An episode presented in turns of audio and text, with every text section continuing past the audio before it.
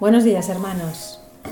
Imaginaros por un momento a una persona que tiene un terreno y dentro de esa propiedad tiene un pozo con agua abundante que no se acaba nunca y que le provee agua fresca y limpia toda su vida.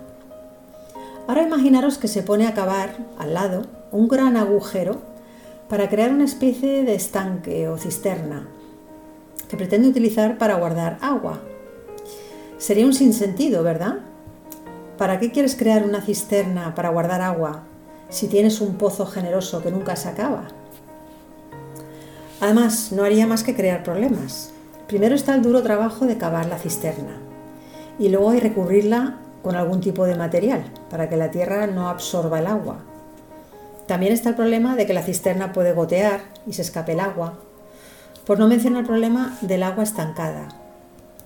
Todos son problemas innecesarios especialmente si pensamos que todo estaba resuelto con el pozo. Parece una locura, pero es lo que hacemos todos, y también lo que hizo el pueblo de Israel. En el libro de Jeremías capítulo 2 versículo 13, el Señor dice, Porque dos males ha hecho mi pueblo. Me dejaron a mí, fuente de agua viva, y cavaron para sí cisternas, cisternas rotas que no retienen agua. El pueblo de Israel no solo se alejó de Dios, sino que también buscó su propia protección. En vez de apoyarse en la mano de Dios, crearon una red de apoyo que era como una cisterna rota, no servía para nada. Esa red de apoyo eran los pueblos de Egipto y Asiria. Israel confió más en ellos que en su Dios. Tenían a mano el agua viva y fresca de Dios pero prefirieron beber de otras aguas. El versículo 18 dice que prefirieron beber las aguas del Nilo y del Éufrates, en clara referencia a estos dos países. El Señor era su fuente inagotable, una fuente de salvación y sustento espiritual, pero lo desecharon y buscaron sus propios medios. Ahí es donde estuvo su pecado. Y no tiene ninguna lógica, pero todos hacemos lo mismo.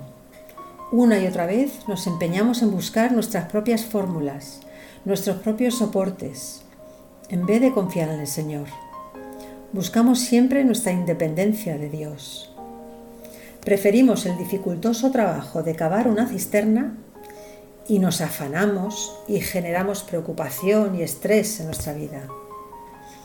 Jesús nos dijo una y otra vez que no nos afanáramos, y Salomón nos hablaba mucho del afán en el libro de Eclesiastés. Y siempre que la palabra menciona algo tanto, es porque es importante y porque todos caemos en ello.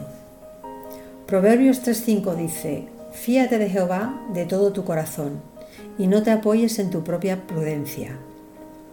Apoyarte en tu propia prudencia es lo mismo que construir tu propio cisterna.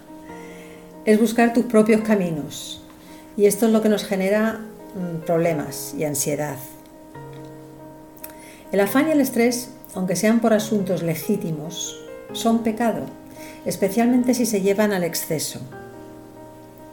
Cuando construimos nuestras propias cisternas, nos creemos que somos más sabios que Dios y que podemos reemplazarle.